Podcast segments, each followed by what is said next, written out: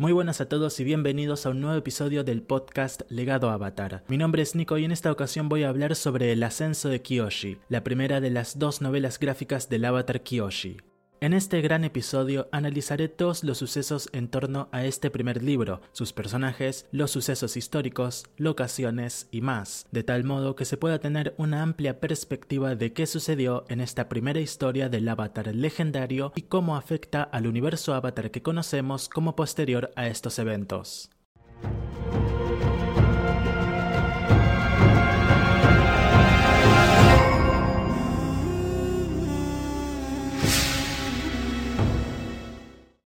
El ascenso de Kyoshi es el título del primer libro centrado en el avatar Kyoshi. Es un libro de unas 200 páginas aproximadas que nos cuenta la primera gran aventura y los primeros obstáculos a los que tuvo que enfrentarse Kyoshi como avatar a la joven edad de 16 años. Recordemos que tradicionalmente un avatar se entera de su condición como avatar a esta edad y si bien con Kyoshi sucede así, no fue por algo premeditado sino por accidente. Esto se debe a que en los últimos dos años se había expandido la idea de que el avatar sucesor de Kuruk era un chico llamado Jun, por lo que los maestros y sabios más poderosos e influyentes del mundo avatar comenzaron a amoldarse a un mundo con un avatar Jun y no con un avatar Kyoshi. Es por esto que quiero comenzar este super análisis destacando una de mis frases favoritas del libro, la cual produce Kyoshi desde la mayor profundidad de sus pensamientos. La frase en sí dice, Avatar Jun era un faro de luz que le daba confianza a la gente de que el mundo podía ser salvado.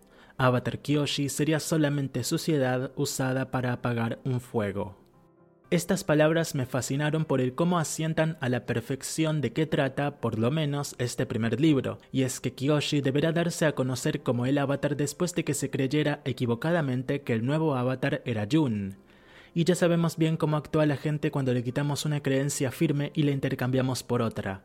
Habrá negación, habrá hostilidad, y eso hará el camino del héroe mucho más difícil. Y si algo le podemos conceder a FCG, autor de este libro, y que de hecho el propio Mike DiMartino comenta en el prólogo, es que no hubo ningún remordimiento en ponerle bastantes obstáculos a la joven Kiyoshi. Vamos a comenzar a hablar un poco de Kiyoshi, pues a decir verdad hay bastante para decir.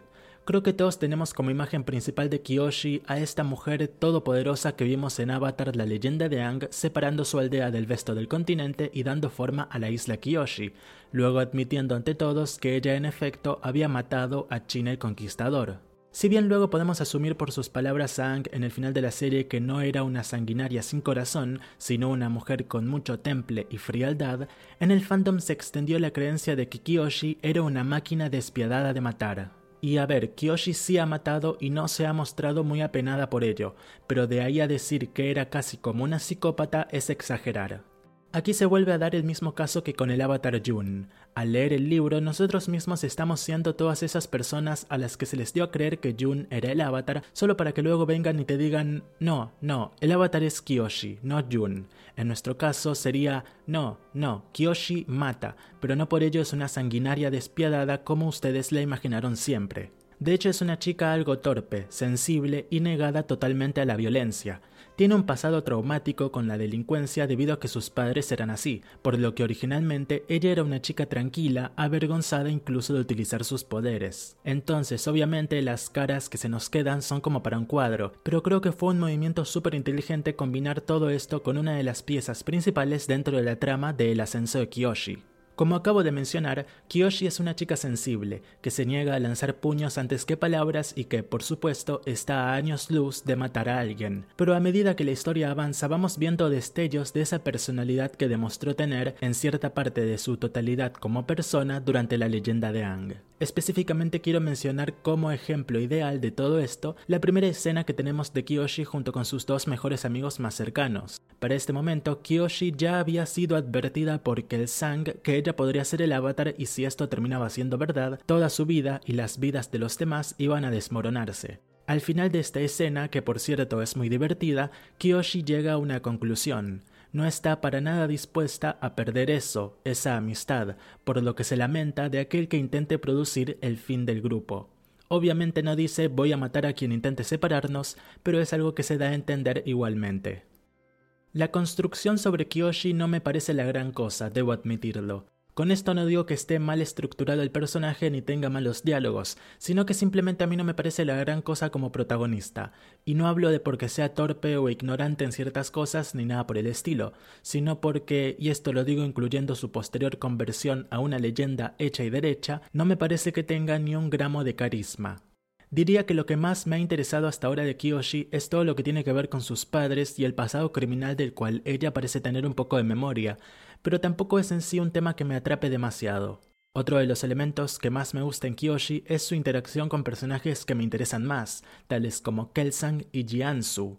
Estos últimos dos son hombres que desde un primer momento te los presentan y te adelantan lo mucho que han vivido y sobre todo lo mucho que ocultan. Obviamente tienen la ventaja de ser viejos y por lo tanto tener en su haber acciones más importantes que Kiyoshi, que apenas tiene 16 y le da miedo levantar una piedra del suelo. Pero a eso claro que lo tengo en cuenta y sin embargo no me parece que sea siquiera una competencia. Inclusive Jun, si bien sus orígenes como estafador callejero me dieron totalmente igual, me parece más carismático. En fin, luego voy a hablar más de estos personajes. Ahora paso a cómo se da forma a la historia en general en sus primeros capítulos. Pasadas todas las presentaciones, la descripción de la mansión de Jiansu y pues todo lo que te dije sobre Kelsang temiendo que Kiyoshi sea el avatar, vamos de lleno al primer gran momento del libro, es decir, cuando Kiyoshi acompaña a todos los demás personajes a una misión diplomática al Polo Sur, ahí donde van a encontrarse con la autodenominada Quinta Nación. La Quinta Nación es un grupo criminal de piratas que asaltan puertos, toman prisioneros y básicamente gobiernan los mares del sudeste de las cuatro naciones desde hace al menos tres generaciones. Su líder, Tagaka, me pareció interesante al habla pero muy absurda y común en su accionar. Creo que esta mujer pudo ofrecer un mayor desafío al falso Avatar Jun y a sus aliados que simplemente una emboscada. No obstante, todo esto se disuelve de cierta forma cuando llega el momento de la verdad, que es Kiyoshi alzando esos picos desde la profundidad del océano y demostrando por primera vez su gran poderío elemental como el avatar que es. No los voy a engañar, disfruté esta escena como ninguno, si bien me pareció penoso que se deshicieran de forma tan simple de Kelsang y Amak. Ellos claramente eran los maestros más competentes de entre todos los buenos y los vencieron con una oración para cada uno. A pesar de eso, el momento de versus entre Kiyoshi y Tagaka fue sensacional y la cereza del pastel llegó cuando Kiyoshi escuchó estas voces de gente invisible felicitándola por el gran acto que acababa de cometer. Fue un gran momento y una gran primera experiencia para la aún no oficial Avatar Kiyoshi. Antes de que la historia avance con dos momentos que me gustaron mucho, tengo que comentar una cosa que no me convenció en lo absoluto, y es que Kiyoshi tenga conexiones sentimentales románticas con sus dos mejores amigos. Entiendo que es su forma de decir, hey, que no se te olvide que es bisexual, pero siento que es innecesario que tenga ese tipo de conexión con Jun, y lo peor diría es que Jun pareciera sentir lo mismo por ella, pero por todo lo que están viviendo en esos momentos y la posición de cada uno, no pueden permitirse desenvolver una relación de ese tipo. Yo sinceramente hubiera preferido que sean simplemente amigos e incluso se sintieran como hermanos, si bien puedo entender que quizá el lado amoroso era más sencillo de producir y esparcir, ya que técnicamente solo se conocen hace dos años. Quizá el autor temió que una hermandad sin lazos de sangre no fuera a ser creída por los lectores debido al poco tiempo desde que se conocieron. Siento que la pérdida de Jun que estamos por descubrir en instantes hubiera significado mucho más para Kiyoshi, si bien se ve que igualmente significó mucho, si este era el hermano que nunca tuvo o algo por el estilo. El que tenga lazos románticos con su mejor amiga no lo juzgaré, si bien debo admitir que la escena de la tienda fue extraña. Hablo de cuando están en el iceberg y se duermen abrazadas. Sentí bastante forzado el momento, ya que ninguna de las dos estaba alcoholizada, que es lo que supuestamente da base a ese momento. La maestra Fuego encuentra a Kiyoshi con una botella de alcohol y le pregunta si estuvo bebiendo, a lo que Kiyoshi contesta que sí, habiendo dicho eso porque si decía que no, no le iba a creer, pero todos vimos cómo había lanzado la bebida al vacío, así que ni ella ni mucho menos su amiga estaban bajo ninguna circunstancia emocionalmente desenfrenada, por lo que cuando leí que se estaban durmiendo abrazadas y hasta acariciándose el cabello, sentí que no fue algo para nada preciso a cómo estaban explorando su amistad y su conexión en general por el momento. Ahora sí que sí, pasamos a otro momento crucial en el libro. Surge la posibilidad de que Kiyoshi sea el avatar, por lo que Jiansu la toma a ella y Jun y las lleva ante el padre Glowworm, un antiguo espíritu que podrá identificar fácilmente quién es el avatar, tal y como por ejemplo vimos que podían hacerlo los pequeños espíritus en el árbol del tiempo cuando la sucesora de Ang viajó allí en sus tiempos como exiliada. Sin embargo, la forma en la que este espíritu identificó al avatar me pareció extraña, ya que necesitó de la sangre de Kiyoshi para determinar que era el avatar. ¿Por qué no simplemente sintió al espíritu de la luz en su interior? Este libro salió en 2019, seis años después de que se nos hablara sobre todo este tema en la segunda serie de Avatar. Sentí que fue una manera poco gentil de no hacer referencia al libro Spiritus y todo el lore espiritual que éste nos entrega con respecto al Avatar. Es sin dudas curioso. FCG no es fan de las bases espirituales del mundo Avatar. Puede ser que no, pero de ahí a ignorarlas y evitar profesionalidad. Y bueno, ya ni hablar de Mike, que leyó el libro y pasó esto por alto como si nada. En fin, más allá de eso, la escena en la que el padre Glowworm apareció me fascinó. Me sorprendió y gustó mucho cómo se contó cómo Kiyoshi se funde en este inconsciente espiritual y cómo incluso pierde control sobre su cuerpo físico, pues ha entrado en un campo espiritual o incluso astral. Me pareció muy interesante y bueno, toda la escena del sacrificio que hace Jiansu por sobre Jun me mantuvo cautivado en todo momento. No sentí mucha pena por la muerte de Jun, probablemente también porque si bien a Kiyoshi le dolió, era tanto lo que estaba pasando entre ella y Jiansu que simplemente pareció no importar en lo absoluto que Jun fuera consumido por el espíritu. Siento que aquí habría quedado bien un punto de tranquilidad para que no se sintiera un exceso de intensidad, pero debo aclarar que no me disgustó lo producido. Como venía mencionando, la intensidad fue exageradamente alta con la muerte de Jun apenas habiendo tenido lugar. El enfrentamiento elemental entre Kiyoshi y Jiansu da en el clavo de lo que quiere lograr que sientas, impotencia. Incluso odias un poquito a Jiansu y te sientes mal por Kiyoshi, pero lo que sigue es el verdadero diamante de este gran momento. Los diálogos de Jiansu en esta escena son oro puro. Aquí quizá no esté siendo muy objetivo que digamos, pero es que me encantó todo lo que le dice a Kiyoshi. El cómo Jiansu habla en base a sus experiencias es simplemente magnífico. Te retrata de pies a cabeza la situación política del mundo avatar en esa época y lo hace de manera fenomenal. Sigues sintiéndote mal por Kiyoshi, te duele visualizarla atrapada en el piso, pero a su vez entiendes todo lo que Jiansu está diciendo e incluso sientes empatía por su lucha. Debido a todo esto, no puedo evitar sentir que estoy ante uno de los mejores villanos de la franquicia y no me tiembla la voz al decirlo. Pero la cosa no termina ahí, pues si pensabas que ya era doloroso ver morir a Jun o ver a Kiyoshi ser ceremoniada de forma impecable por la figura antagonista de la historia, espera cuando llegue Kelsang. Kelsang, o Kelsang, perdón si lo estoy pronunciando mal, me pareció un personaje muy interesante, a la par que Jiansu. Es un nómada aire que utilizó la fuerza bruta para que la paz predomine en las zonas cercanas al Templo Aire del Sur y, más tarde, en la costa sureste y cercana al puerto Yokoya. Kelsang era un luchador incansable y me fascina cuando Tagaka dice que se lo conocía como el tifón viviente. Más allá de su gran poderío elemental y su infamia ante los criminales, Kelsang es un monje caracterizado de forma similar a Yatso e incluso Tenzin. Me encantaron sus momentos con Kiyoshi y me dolió mucho su muerte. Podría decir que estoy disconforme con lo acelerada que fue y por cómo la historia avanza tan pronto tras su caída, pero creo que esto tenía que pasar tal cual para que se avance a grandes escalas en toda la historia en general. Con esto no digo que su muerte simplemente sea porque no tenían otra forma de avanzar, sino que su muerte marca un antes y un después impactante. Es una brecha muy bien pulida. También mencionar que es en esta secuencia cuando Kiyoshi por fin hace fuego control e incluso entra en estado avatar por primera vez, así que ya con eso nos queda claro que su ascenso ha comenzado definitivamente. Lo que sucede a continuación estuvo bien, pero sin más. Kiyoshi vuelve a la mansión y se prepara para escapar, con su amiga Maestro Fuego yéndose con ella. En general de toda esta etapa lo que más me gustan son los diálogos. Estos han subido de nivel desde las palabras de Jiansu a Kiyoshi y es por eso que también me gustó cuando Jiansu regresa a la mansión, aparece Eivan y hablan de lo sucedido y de lo que harán a continuación. Eivan es un personaje también interesante y aunque me atrae menos que Kelsang y Jiansu, creo que se mueve bien según los límites que se le imponen. Otro punto clave de este momento del libro es el gran cambio de actitud que tiene Kiyoshi. Aquí ya se dice explícitamente que quiere prepararse para enfrentarse a Jiansu y matarlo a sangre fría. Según recordamos, Kiyoshi ya nos había dado a entender que por sus amigos sería capaz de cruzar la línea, pues estaría defendiendo a las personas que más ama en el mundo. Ahora estamos justamente en esa posición. Kiyoshi perdió a Jun y Kelsang y estamos viéndola cumplir con su palabra, con el cambio de que ahora lo dice en alto. La personalidad de Kiyoshi se comienza a aparecer como la conocimos en aquella escena del episodio El Día del Avatar de la leyenda de Ang, pero aún así nos dejan claro que en el fondo sigue siendo sensible, sigue siendo atenta y más importante aún, está enfrentando un dolor insoportable.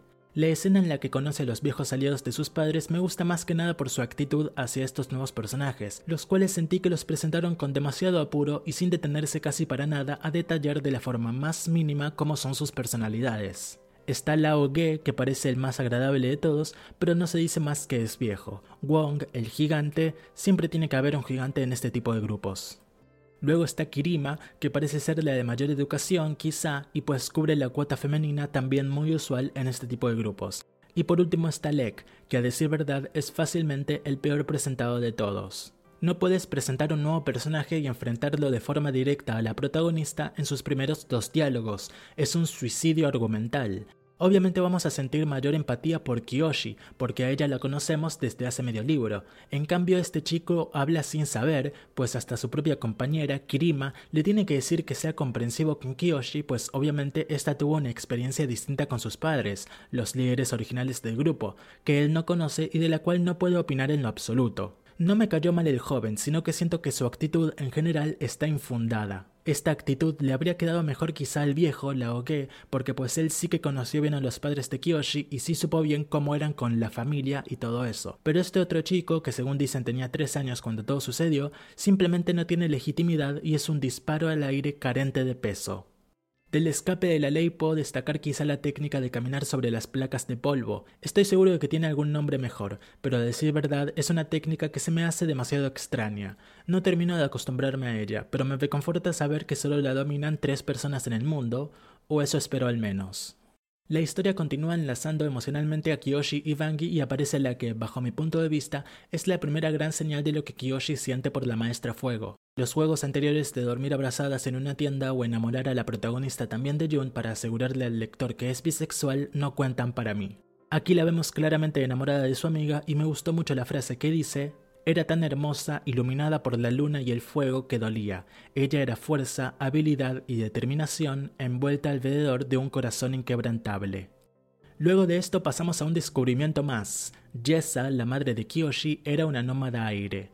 A mí la verdad es que esto no me entusiasma demasiado. Siento que con Kelsang ya era suficiente esta fórmula de nómada aire atípico a su cultura y al estilo usual de su nación. Tampoco me gusta del todo esto que dice Kiyoshi de soy mitad nómada aire.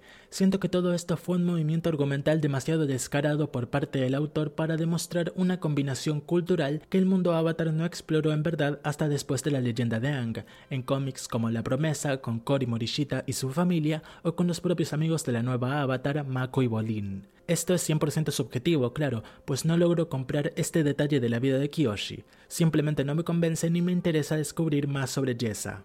Y por fin comienzan a profundizar en la nueva tanda de personajes. La cosa comienza con Lao Ge, cuyo verdadero nombre, o al menos apodo, es Tiewai el Inmortal. Me gusta cómo dan a conocer más de él, si bien no puedo evitar sentir un poco de desagrado por cómo primero nos lo presentaron con un exceso de humor, siendo el típico viejo que bebe alcohol y al cual el gigante tira contra los soldados a lo Thor y Loki en Thor Ragnarok. Me gusta la profundidad posterior que le dan, pero todo lo referido a la presentación de estos personajes me continúa presentando fallas inmensas. El nombre oficial del grupo, que es la banda fundada por los padres de Kiyoshi, es The Flying Opera Company, lo cual se traduciría como la compañía de la ópera voladora. Un nombre que supongo hace referencia a su habilidad de volar con las bases de polvo bajo los pies, pero que por el momento, salvo pequeños detalles, no me ha parecido la gran cosa. La historia avanza con Kiyoshi ingresando a este grupo de criminales y lo único que tengo que mencionar sobre todo esto es cómo Lek es un imbécil. No me cae para nada bien y nada de lo que han hecho sobre él sufriendo de algunos golpes y humillaciones solucionan que sigue siendo un tonto. Menciono brevemente a la Autumn Bloom Society, pues me da totalmente igual su presencia en la historia si bien entiendo que son necesarios para que la misma avance. Dos cosas que quiero mencionar también pronto es cómo se le pasan nombrando muchas personas, leyendas y cuestiones que no aportan absolutamente nada y que son simplemente disparos al aire a épocas pasadas desconocidas. La segunda cosa que quiero mencionar es cómo me ha parecido excesivo el uso del alcohol en lo que va de historia, usándolo como una excusa barata de que la historia es para adultos, es más madura que la leyenda de Ang, etc. No lo compro en lo absoluto y es una pena, pues la historia demuestra la misma madurez emocional y profundización en tramas que vimos en la serie de Ang. El alcohol es innecesario, más siendo que la mayoría de los personajes son tan jóvenes. La relación entre Kiyoshi y Bangi evoluciona y sigue adelante y me encantan los pequeños momentos que tienen. El shipeo ha crecido en mi interior y salvo este momento forzado de la tienda de campaña en el iceberg, no han parado de acertar con respecto a ellas juntas. Sin dudas, Mike puede tomar notas de FCG para su propia pareja lésbica. Le hacen mucha falta. La historia continúa y Kiyoshi admite ser el avatar. El momento de la revelación me pareció bastante apresurado, así como Kiyoshi haciendo agua control al instante, pero bueno, no es la gran cosa. Para cuando Kiyoshi y Laoge continúan con sus lecciones, descubrimos que Kiyoshi solo no es una asesina de mente fría por la presencia de su buena amiga Maestro Fuego, la cual funciona como una especie de brújula moral para la joven e inexperta avatar. Esto me pareció bastante absurdo, ya que luego cuando Kiyoshi descubre que el gobernador T es solo un niño, se demuestra que ella tiene su propio sentido de justicia y dignidad y no es un arma de matar con el gatillo siendo frenado únicamente por su amiga. La conversación fue un poco absurda, pero destaco que algunas lecciones de Lauge son interesantes. También con Lauge plantean todo el asunto de la longevidad. Como sabemos, Kiyoshi vivió hasta los 230 años, así que me gusta que desde ya hayan aclarado cómo o mediante quién Kiyoshi aprenderá esta gran habilidad. Hay algunas curiosidades interesantes, como el gurú Shoken de la misma época que la Hima del cual Yangshan aprendió. También se menciona cómo la Nación del Fuego tenía desde esta misma época planes para invadir las otras naciones, al más puro estilo Batman, quien tiene planes de contingencia para los otros miembros de la Liga de la Justicia. Mientras Kyoshi y sus amigos planean el asalto al palacio del gobernador T, tenemos a Jiansu persiguiendo a Kyoshi por sus propios medios. Y a decir verdad, todo esto me durmió bastante. Ya han demostrado que Jiansu es un gran villano y tiene un muy alto nivel, así que de pronto comenzar a debilitarlo mentalmente, hacerlo admitir que está muy viejo y simplemente tenerlo yendo de acá para allá en todo el continente, me parece absurdo y perezoso. Jiansu es un gran personaje y merece que le den algo más interesante que hacer. Amé la explicación que le dieron al significado del maquillaje de la compañía de la ópera voladora que luego adaptara Kiyoshi de por vida, así como esa escena de Kiyoshi haciendo aire control por primera vez. Cuando Vangi se mostró tan indispuesta a que Kiyoshi aprenda agua control de Kirima y luego tan permisiva al respecto, me pareció muy extraño e incoherente, pero luego supieron introducir esta escena de un día antes y, lo admito, el recuerdo de Kelsang con Kiyoshi y Vangi abrazadas me hizo llorar. El libro en general está logrando que la historia me interese y sin dudas este par son su elemento más preciado y cautivador. La historia avanza y se produce el gran plot twist de los cuellos amarillos que no me vi venir en lo absoluto y fue sensacional. La historia se encuentra en un gran momento y falta poco para que el libro termine, pero ansío mucho ver qué queda por descubrir. La actitud que toma Kiyoshi luego de todo esto es excepcional. Se convierte en una bestia salvaje, pero mantiene todo bajo control y podemos darnos cuenta de lo asustada e insegura que continúa siendo por dentro. Una gran combinación. El duelo con Su Ping Ao es fabuloso. La tensión del momento, los nervios, me tuvo apretando las manos en la mesa mientras leía. Descubrir que Su tenía ese gran poder, cómo Kiyoshi aguanta cada golpe, el estado avatar, todo es perfecto. Salvo una cosa que estoy por mencionar, y es que me pareció extraño que se dijera que las vidas pasadas desaprobaban que Kiyoshi esté por matar a Su. Sabemos que entre todas estas vidas pasadas seguramente se hallaba, en primera fila además, Yang Sheng, y antes nos habían dicho que ella había administrado al mundo bajo normas asesinas de índole similar, es decir, lo predicado por el gurú Shoken. Kuruk tampoco era ningún santo, después de todo cazaba animales por su cultura y vestía con orgullo sus pieles, así que en general me pareció incoherente que las vidas pasadas no aprobasen este asesinato y fuera Kiyoshi quien se detuvo a sí misma de cometer el acto. Aún así la escena y el duelo en general son increíbles y las consecuencias de todo este momento también me encantaron. Lek tiene un poco de evolución y cae mejor. Su amistad con Kiyoshi me comienza a palpitar profundo en el corazón. No perdono ni justifico todos sus dichos y actos anteriores, pero es un buen paso de camino a mejorar. Mientras tanto, Jiansu sigue lidiando con Ui y los otros sabios entrometidos. Todas estas escenas casi me duermen, pero me desperté en dos ocasiones. La primera, cuando me di cuenta de que estaban haciendo mención a las tribus Sang y Ganjin que conocimos en el episodio de la Gran División. Ya nos habían dicho que Jiansu formaba parte de los Ganjin, pero no sé por qué en ese entonces no me llamó la atención y lo ignoré por completo. Pero bueno, tampoco es la gran cosa, solo una referencia agradable. El otro momento que me despertó de todo este cúmulo de escenas fue el plan maestro de Jiansu.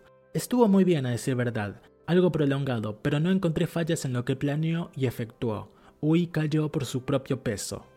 Luego de esto, el libro se hunde a lo más absurdo que leí en mucho tiempo. No me gustó en lo absoluto la muerte de Lek. No porque ahora me cayera mejor que antes, sino porque fue inútil a más no poder. Supongo que la idea era que fuera el típico momento en el que los héroes se sienten vencidos y estropeados antes de enfrentarse por última vez al villano, pero no funcionó para nada y gran culpa de esto es lo pronto que sucede todo. En una página lo envenena un sujeto X, a la siguiente está muerto y a la siguiente ya lo enterraron. No hay oportunidad alguna para sentir pena por la muerte, pues las facciones de sus compañeros son bastante contenidas. La única que quizá habría podido aportar un sentimiento de dolor profundo era Kiyoshi, pero había dos factores que se lo impedían. El primero, que su relación con Lek apenas estaba sanando, y el segundo, que al ser la protagonista de la historia, tenía la obligación de mantenerse fuerte pues el conflicto final estaba a punto de llegar. Eso sumado que le habían secuestrado a su mejor amiga, así que no es como que simplemente le hirieron con la muerte de un amigo, sino que le secuestran a la mejor amiga. Por otro lado, matar a Lek, el único de los de la ópera voladora que estaba aportando una influencia parcialmente positiva sobre Kiyoshi, fue inútil. No incluyo en esto a Laoge, hablo de Wong y Kirima, dos personajes que no importaron casi nada en toda la historia, Wong sobre todo. ¿Por qué si quieren matar a un personaje solo porque sí no matan al grandote? En cambio van por el personaje que apenas está comenzando su construcción en torno a la protagonista. Le cortan el camino sin más, pues su muerte es vacía. Lo mató un cualquiera con un dardo cualquiera. Ni siquiera fue un sacrificio, como para que digas, oh ok, aportó en algo su muerte. Es en definitiva el momento peor construido de todo el libro, una gran decepción. Entre menciones al clan Qin, en lo que es una clara referencia al futuro villano de Kyoshi Qin el Conquistador, llega el enfrentamiento final, Kyoshi vs Jiansu. A decir verdad, si bien la escena fue muy buena, no pude evitar sentir que fue algo demasiado acelerado. Apenas pude indigestar la muerte de Lek, por la que lamentablemente no sentí pena alguna, y ya estaban la protagonista y el villano haciendo duelo de fuerzas. Y luego, bueno, como si eso fuera poco, te lanzan el plot twist mayor del libro, June está vivo, o al menos una versión zombie de June.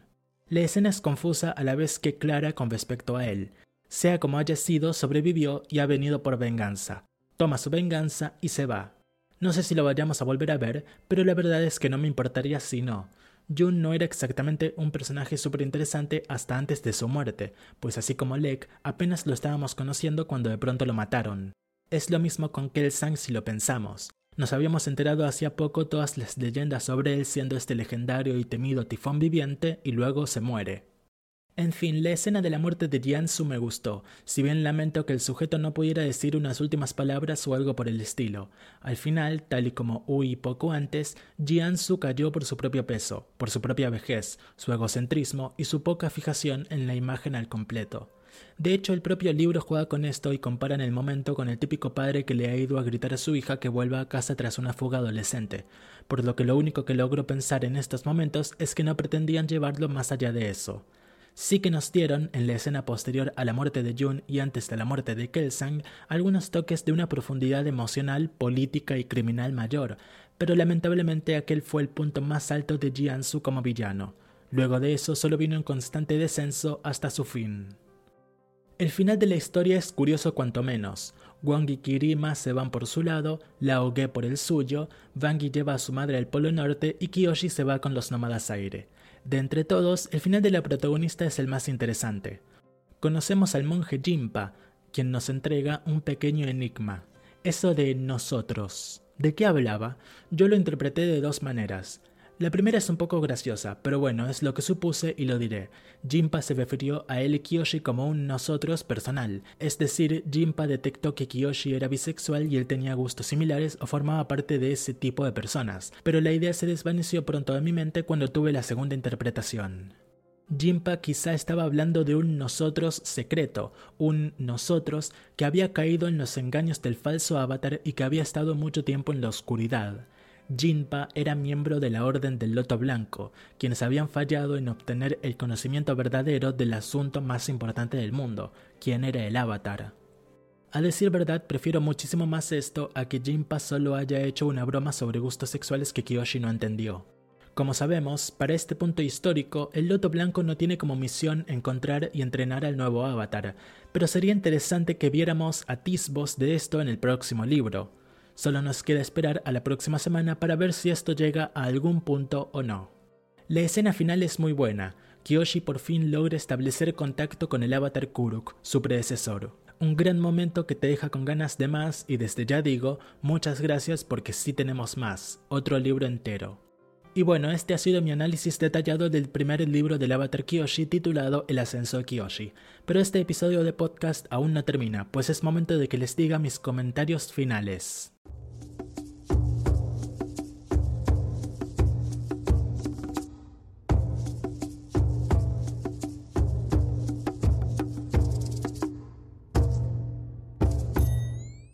El ascenso de Kyoshi es un libro bastante denso a su vez que ligero. Una vez me acostumbré a leer, me encontré con escenas muy interesantes, una estructura literaria bastante novelesca, con mucho drama pero a su vez mucha acción.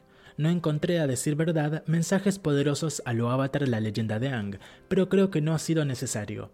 Si acaso destaco un par de lecciones de Lao Ge, si bien no me parece un personaje del cual sea fácil encariñarse.